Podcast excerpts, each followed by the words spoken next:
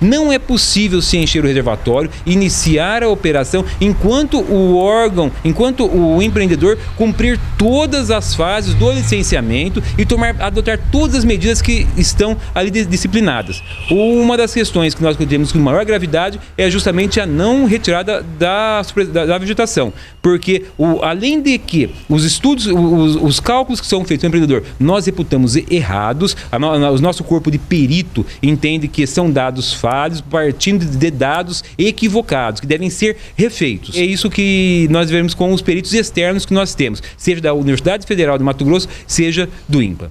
Porque até o momento o empreendedor ele fez a supressão de 5 mil hectares. Cortou-se a vegetação e está sendo feito o enterrio e a compactação. O nosso o geólogo do FMT que nos acompanha indicou que a compactação está falha, que o certo é retirar toda a vegetação, porque mesmo que está ficando sob, queria ficar sob a terra, ela vai passar a ter contato com a água e produzirá gás de efeito estufa também.